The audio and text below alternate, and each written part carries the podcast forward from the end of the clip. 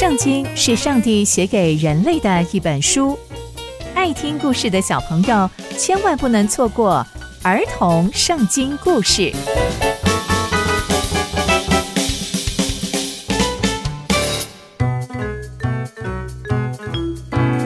各位亲爱的大朋友、小朋友们，大家好，我是佩珊姐姐。小朋友们，今天佩珊姐姐要跟大家分享的故事是上帝对所罗门王发怒。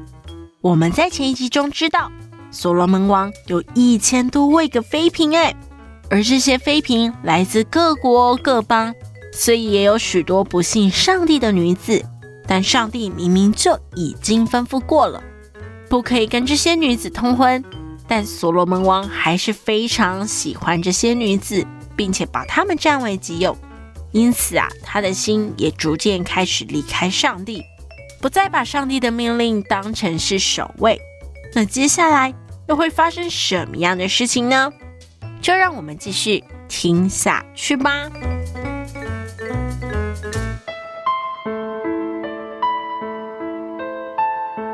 上帝看着所罗门王所做的这一些事情之后，他就非常非常的生气，因为啊。所罗门王的心已经偏离了曾经两次向他显现的上帝。你要想哦，上帝曾经向所罗门王显现，他可是亲眼见过上帝的。但所罗门王却还是不敌这些女色，他偏离了神。上帝就为了这件事情非常非常的生气，而且上帝也为了这件事情曾经吩咐过他说。所罗门王，你绝对不可以随从别的神。可是所罗门王并没有遵守上帝所吩咐的，因此啊，上帝又对所罗门王说：“你竟然做了这些事，又不遵守我吩咐你的约，还有律例，我一定要把以色列国从你的手上夺走，而且我要把国赐给你的臣子。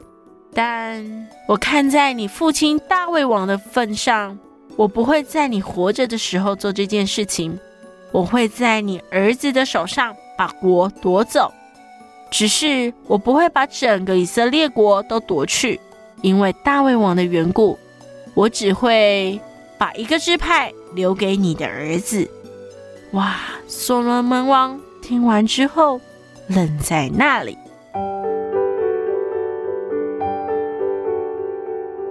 从今天的故事，我们可以知道，上帝因为所罗门王的背弃，他就非常非常的生气，而且对所罗门王说了非常严重的话，就是上帝会在所罗门王的儿子手中把以色列国夺走，只剩下一个支派留给他的儿子。